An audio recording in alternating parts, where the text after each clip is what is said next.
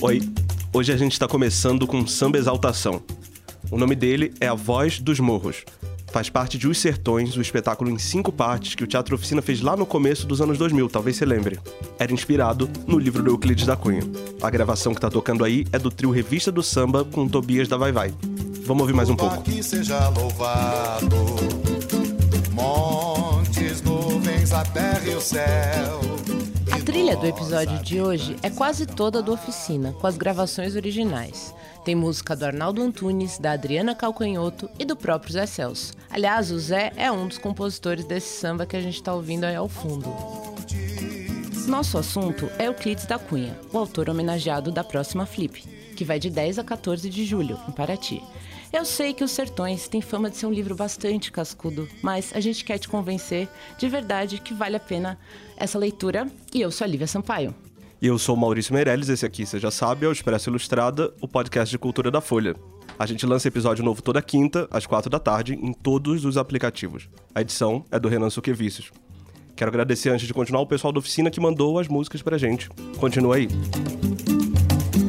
Tudo aqui seja louvado. Antes, vamos só relembrar o contexto histórico. No fim do século XIX, Beato, chamado Antônio Conselheiro, começou a fazer uma pregação mística pelo sertão da Bahia. Ele fundou um povoado em Canudos, do lado do rio Vaza Barris. O nome Canudos, aliás, é uma referência a uma planta chamada Canudos de Pito. Só que o pessoal ali começou a se recusar a obedecer à igreja, entre outras coisas. Sem falar num monte de boatos que começaram a circular sobre a comunidade. Além disso, o conselheiro era monarquista logo depois da proclamação da República. E eles foram denunciados. Em 1896, foi para lá a primeira expedição de soldados para tentar acabar com Canudos. Levaram uma sova antes de sequer chegar ao povoado. E começou ali um dos confrontos mais violentos da história do Brasil. Em pouco tempo, a água do rio Vaza Barris ia virar sangue. As estradas que levam ao inferno ao todo, foram quatro expedições das Forças Armadas a Canudos. Euclides da Cunha foi enviado pelo Estadão para acompanhar a quarta delas. É um negócio meio inexplicável, mas três expedições do Exército já tinham sido derrotadas. Ao todo, 5 mil soldados morreram. A gente está ouvindo aí o canto final, entre os deslumbramentos do futuro, do Péricles Cavalcante.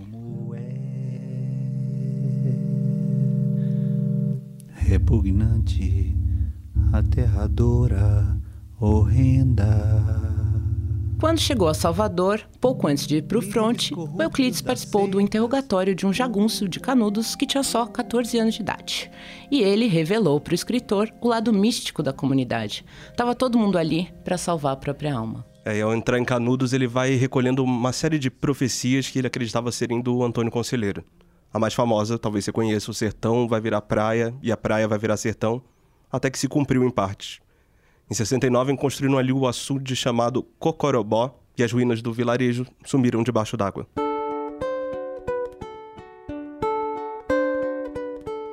O Euclides era republicano e foi para lá pronto para denunciar um grupo de pessoas que ele julgava fanáticas religiosas. E em partes, ele fez isso.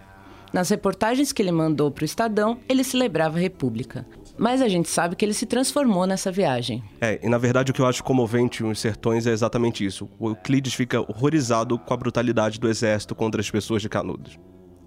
Muitas vezes ele conta isso de um jeito velado, mas relata também os casos de crueldade. Como de um menino que implora para ser morto por um tiro, mas leva uma facada na garganta. Com a boca sangrando, ele ainda dá um último grito: Viva o bom Jesus! Mais para frente, o Euclides chega a escrever, abre aspas, Aquilo não era uma campanha, era uma charqueada. Não era ação severa das leis, era vingança. Ele não conta o massacre dos presos que tinham se rendido. Diz que não teria como.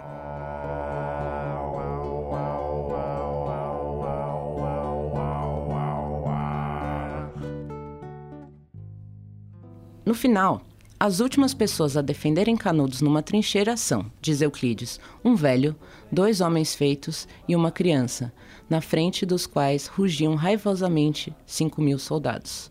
Cinco anos depois da batalha, em 1902, ele lança o livro que, entre tantas outras coisas, é uma denúncia do que aconteceu lá. Foi um best-seller instantâneo, né, Maurício? Contrariando todas as projeções. Isso.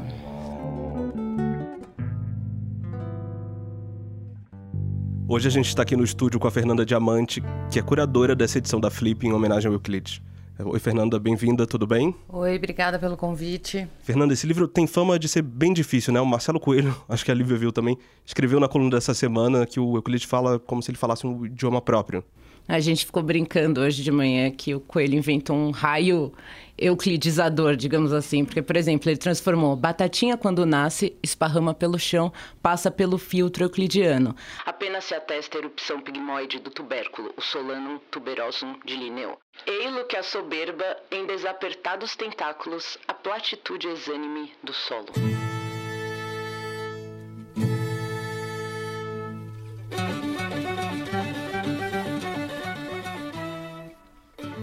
Fernanda, então vamos começar pelo básico. Você, como curadora, você pode dizer para o nosso ouvinte por que, que vale a pena ler esse livro?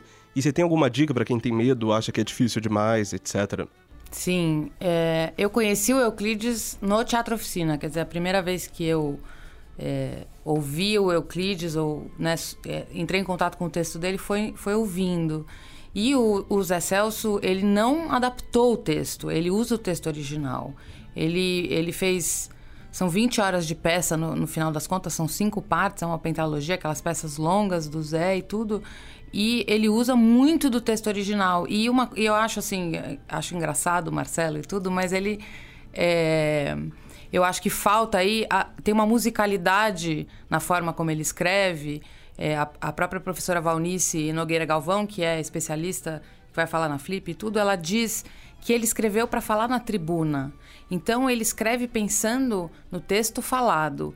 E quando você vai ler, você. É, por isso que eu falo para as pessoas, é, para os meus amigos, e deu certo já em vários casos, é, começa lendo em voz alta. É meio coisa de maluco, mas eu acho que é uma boa forma de, de entender a musicalidade do texto, entender para onde ele te leva tem coisas difíceis, tem coisas bastante científicas, você vai e volta às vezes numas frases, mas você vai percebendo que existe um ritmo, um ritmo que que está de acordo com o que está sendo dito, sabe? E, e outra coisa que eu acho muito importante, esse livro é dividido em três partes, né? A Terra, o Homem e a Luta. Na, a luta é onde ele descreve a guerra, né? Onde ele, ele, relata essas expedições e tal. Mas a Terra, que é a primeira parte, e que as pessoas acham, nossa, a gente não consegue passar pela Terra porque é a mais abstrata, é a mais. Ela é maravilhosa poeticamente. Ela descreve uma flora que a gente desconhece, ela descreve uma, uma geografia que muita gente desconhece. Acho que. É... Então não vale a pena aquele truque que muita gente diz, já pula a terra e o homem vai direto para a luta. Eu acho que a luta é onde está o relato mais jornalístico, digamos, né? Então, ele, inclusive o texto é, é mais fácil de, de ler. Mas se você passa, atravessa Sabe aquela coisa que dizem as primeiras 50 páginas do Grande Sertão, ninguém consegue? Que... E eu fiz a mesma coisa depois, porque depois que eu li. Os... Aí eu fui ler Os Sertões, depois que eu li Os Sertões, eu fui ler O Grande Sertão, porque são livros que conversam, né? Tem muita influência de um para outro. E eu fiz a mesma, o mesmo exercício. E aí você percebe que eles estão é, mais o, o, Rosa do que o, o, Euclides, mas tem uma linguagem oral ali, que falar é muito importante. E o Euclides também toma da, da realidade e da, e da conversa e do que ele apura ali, também toma um pouco a linguagem. Então, eu acho que a melhor coisa é fica dá um de maluco e lê em voz alta, um pouco. E em um, um, certo momento você começa a ler em voz alta na sua cabeça, sabe? Vira um, uma coisa que você não precisa necessariamente falar em voz alta. A Terra é bem curta, é a menor das partes, a mais longa é, é a luta. Então, acho que, que essa seria a minha, a minha sugestão. E uma outra que eu acho que é importante também é conhecer um pouco a história antes de começar a ler. Saber do que se trata, porque se você cai ali de paraquedas é mais difícil, sabe? O contexto, quer dizer, dizer o, que, a, a, o tamanho do que ele fez, a importância do que ele fez, qual é o resumo da história, isso já te dá um fio que te conduz pelo livro. Então, o seu primeiro contato foi na oficina? Você editava os programas das peças? É, eu frequento a oficina desde adolescente, me formou, assim, esteticamente, é a minha principal referência no teatro, sempre gostei muito de teatro. E, e aí eu, eu até tinha trabalhado na produção ali quando era, é, tinha 19 anos, e depois com a, com a, com a os sertões, a- especialmente a luta, que foram as últimas partes, luta 1, luta 2, eu comecei a me envolver com a com a edição dos programas e teve foi uma coisa, imagina, eles tinham um patrocínio da Petrobras e foram para a Alemanha, depois eles foram a Canudos, eles montaram aquele, o teatro, eles fizeram um teatro em Canudos para apresentar as peças. E não faz tanto tempo assim, né? Foi no começo dos anos 2000, é isso? Exatamente. Então tinha muito material para ser produzido ali para aquelas diferentes situações e tudo. E eu, eu mexia muito no, no, no texto.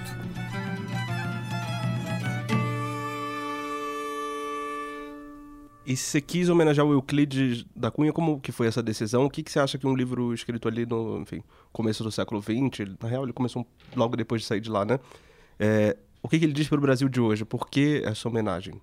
Na verdade, quando me convidaram para para ser curadora, eu achava que o Euclides já tinha sido homenageado, sabe? Sei lá, 17 ano, você vai olhando já todo mundo que você eventualmente, né?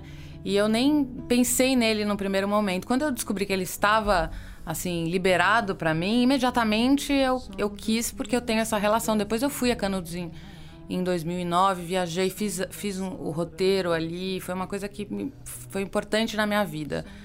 E eu acho que é um autor de não ficção que é estudado nas letras, ou seja, ele tem qualidades é, na, na forma como ele escreve, e ele é um autor que trata de, do Brasil.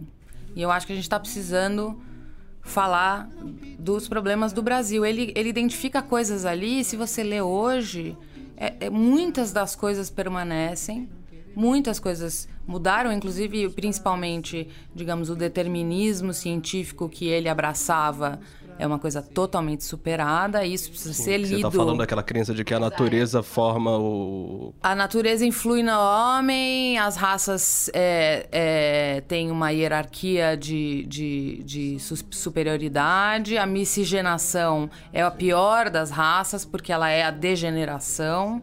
Então ele acreditava nisso, e isso era a ciência do momento, não é que ele acreditava. Ele era um engenheiro, ele era um, um cara que estudou isso, isso era ensinado nas, nas universidades, né? Então, ele acreditava, ne- ele, ele, ele comprou essas teorias deterministas, evolucionistas e tal.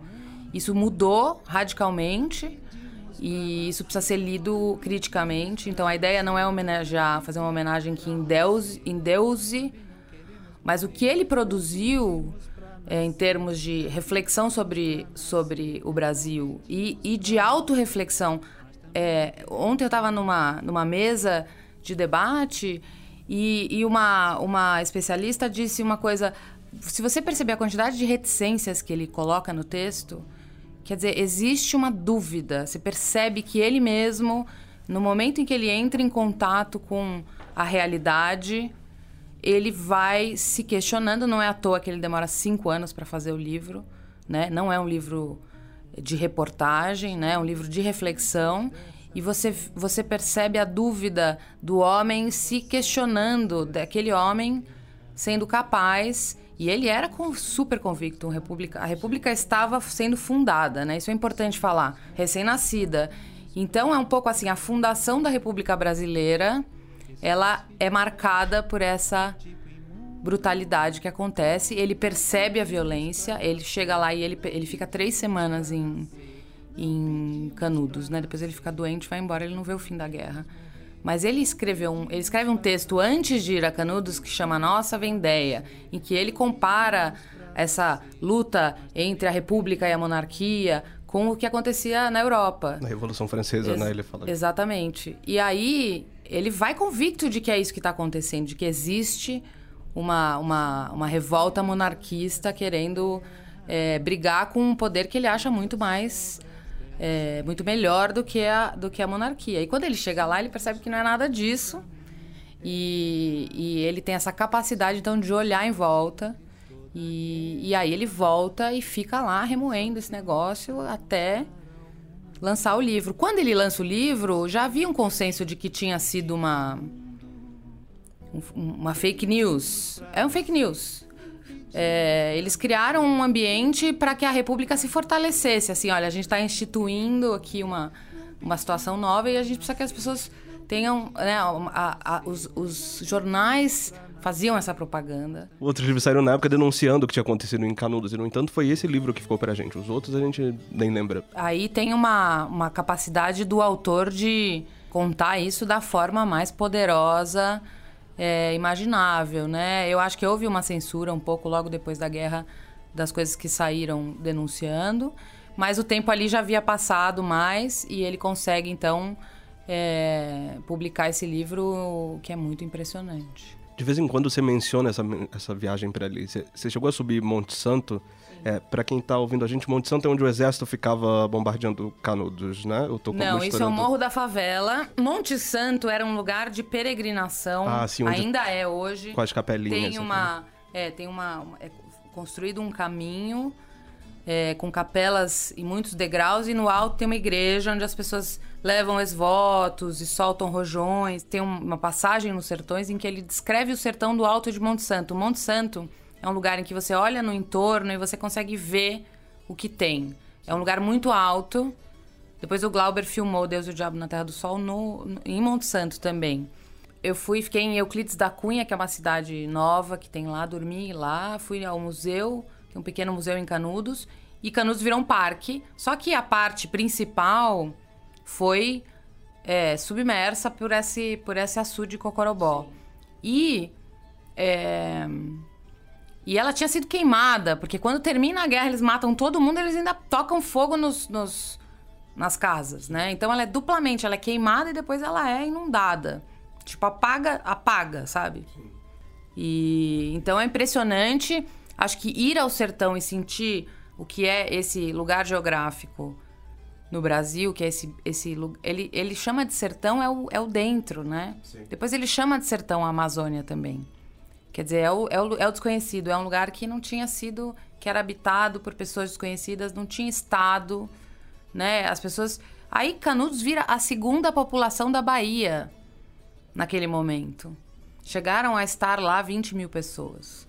Né? Então era uma população que estava se organizando de alguma forma para combater as, as intempéries, as, as, todos os problemas né, que, da, da região. Né?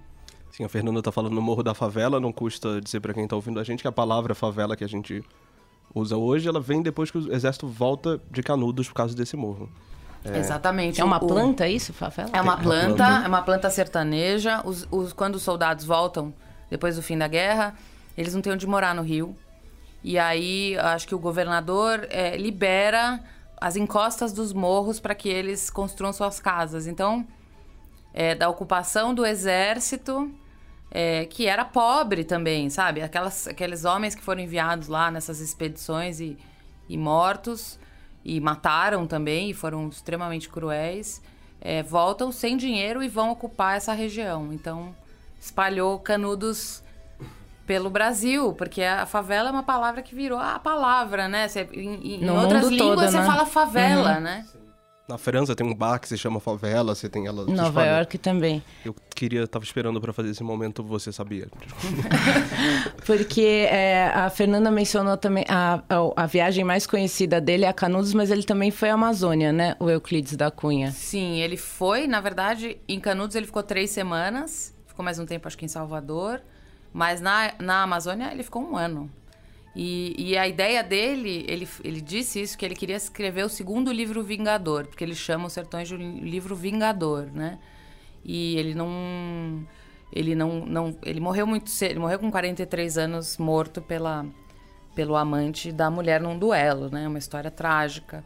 Então ele não chegou a. Eu nem sei se ele faria, porque acho que ele foi se dando conta que a ciência necessária para escrever esse livro era uma coisa muito além da, da, da capacidade dele, mas ele escreveu ensaios maravilhosos, acabaram de ser reeditados pela Unesp, pela editora da Unesp, é, corrigidos, tinha um monte de erro nas edições anteriores, erros de, de digitação que mudavam o sentido das palavras, e acabou de sair uma, uma edição nova que vale muito a pena ler.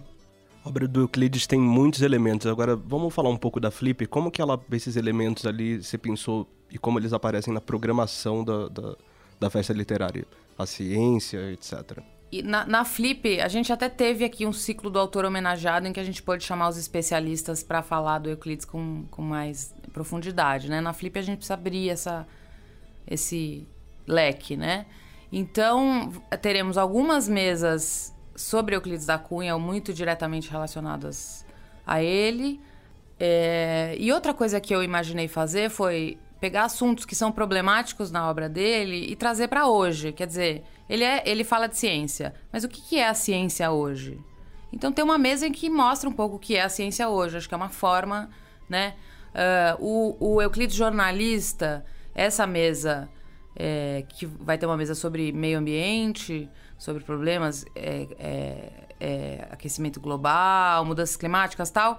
E aí eu chamei dois jornalistas para fazer essa conversa, porque eu acho que isso representaria um pouco para mim, não só o Euclides jornalista, mas também a preocupação do Euclides com o meio ambiente, porque ele já aponta ali, tanto na Amazônia quanto nos sertões, questões relativas à terra e à relação da Terra com o homem, né? Ele tem sido agora, acho que as, as os, os, estudos mais recentes falam bastante dessa, dessa preocupação dele, desse olhar que ele já tinha um olhar para a natureza, né?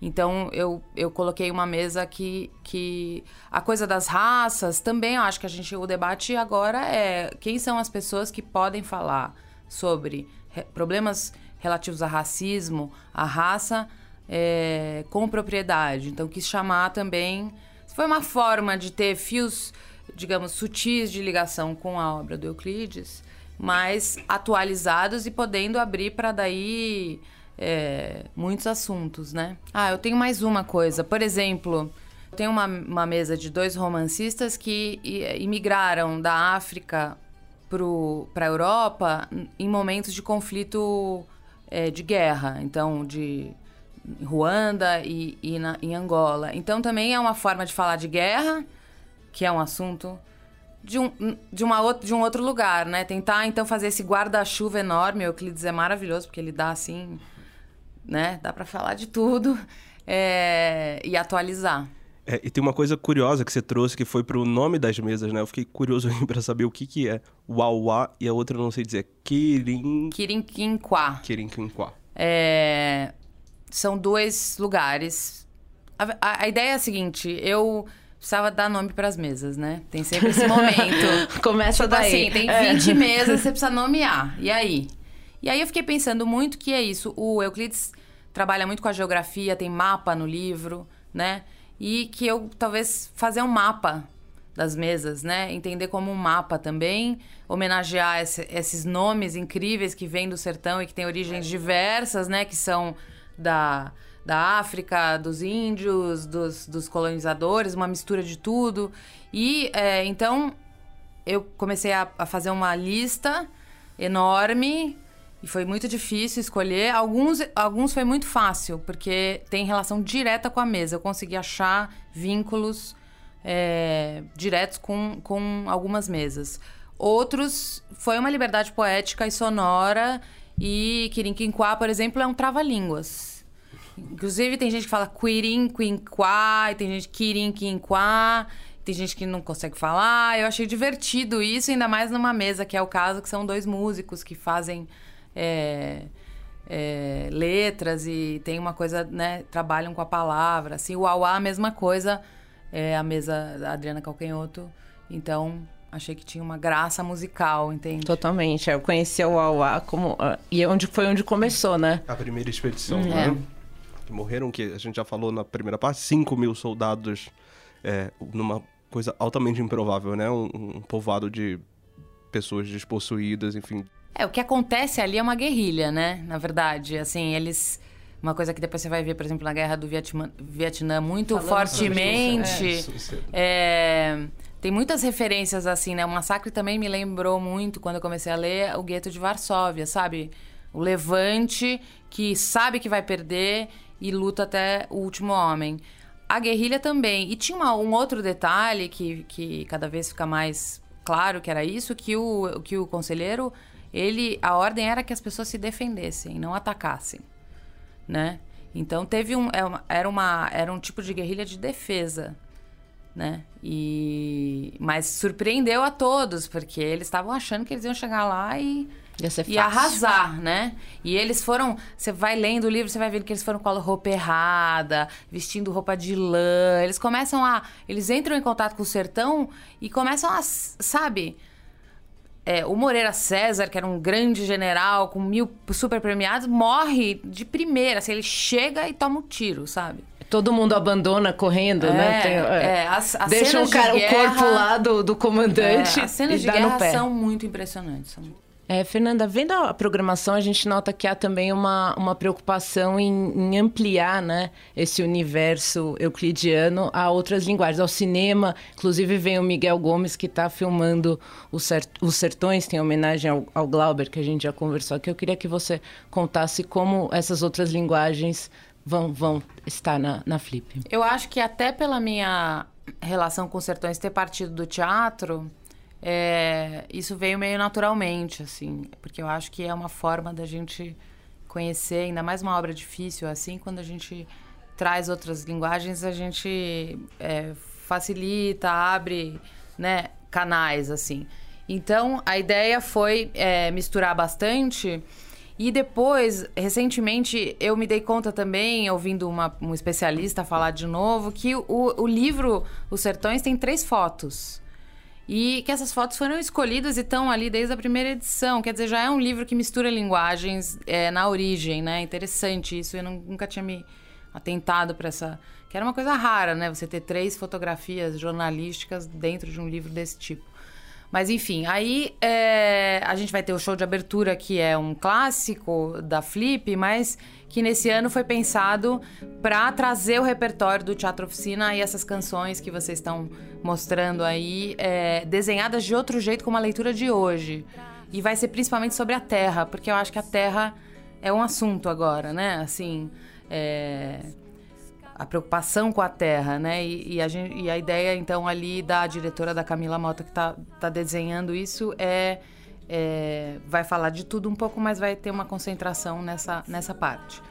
Depois, é, vai, vou ter, por exemplo, o Miguel Gomes conversando com o Ismael Xavier, né? Um artista conversando com um crítico muito importante que estudou muito o cinema novo, Glauber Rocha. A gente vai passar Deus e o Diabo na Terra do Sol na, na, na praça à noite, que também acho que vai ser uma coisa legal, aberta, bonita, que novidade. É, com uma abertura da Ava Rocha, a Ava vai cantar uma homenagem ao pai, que faria 80 anos, então tem uma relação com, com Euclides, mas também tem essa efeméride acontecendo. A gente vai ter. A Grace Passou é, vai fazer uma apresentação performance, é, porque ela, ela trata de muitos assuntos muito relevantes. Ela é uma grande poeta da dramaturgia, mas ela também tem um trabalho de corpo que, que, que compõe com o que ela escreve. Então, ela vai fazer isso de forma performática e depois vai ter uma conversa mais curta é, no final, né? É, Maureen vai, vai apresentar as fotos dela é, que ela tirou é, ao longo da vida, trabalhou como é, repórter na realidade, depois fez trabalhos ligados à literatura, vai apresentar isso também. é. Então, de fotografia a gente vai ter também. Tem essa mesa da Adriana Calcanhoto, é, Guilherme Wisnik e Nuno Grande, que é um pouco arquitetura e música.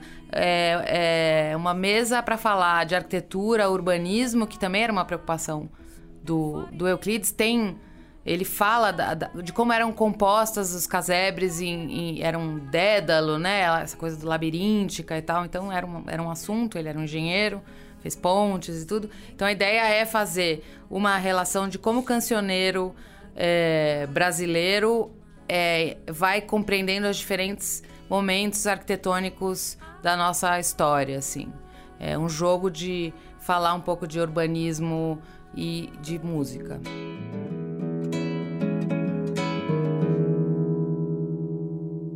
Calma aí, não desliga ainda, antes de a gente ir embora, as dicas da semana.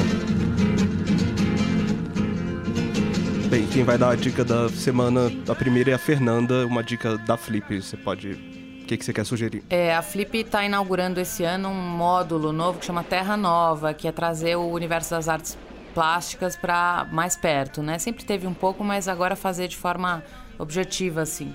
E aí é, eu fiz a curadoria e chamei a Laura Vince para fazer duas intervenções. Uma, uma é, é uma obra dela e a outra é uma obra coletiva em que ela faz parte desse núcleo de teatro. É, então é, vai, vai ter essa que chama No Ar, em que ela faz um vapor ficar é, saindo de, de, lugares públicos. E a ideia é que haja um lugar ali em Paraty em que as pessoas atravessem essa névoa, essa espécie de neblina que vai se criando e que fica o tempo todo é, contaminando as pessoas e pode ter muitas, muitas leituras, né? É, é uma experiência bem sensorial. E aí ela vai fazer, é, esse grupo vai fazer essa performance que chama Maquinação do Mundo, em que ela reuniu trechos da obra do Machado de Assis, da Clarice Lispector, é, e do Carlos Drummond de Andrade, numa mistura de é, escultura, performance, dança e, e literatura. É maravilhoso, imperdível. É, assistam. Bem, e a minha dica, já que a Fernanda está falando aí que vale a pena se informar sobre o contexto do livro antes de tentar se aventurar, é A Terra, o Homem, a Luta, que é um guia de leitura dos sertões que o Roberto Venturi escreveu. É um livro excelente, didático, divertido, curto e que está sendo reeditado pela Três Estrelas, que é o selo editorial do Grupo Folha.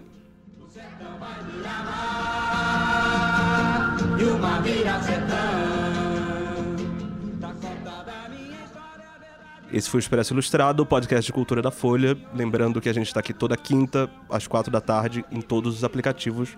Eu sou Maurício Meirelles, até a próxima. E eu sou a Lívia Sampaio, beijão, até semana que vem. Obrigada, Fernanda. Obrigada.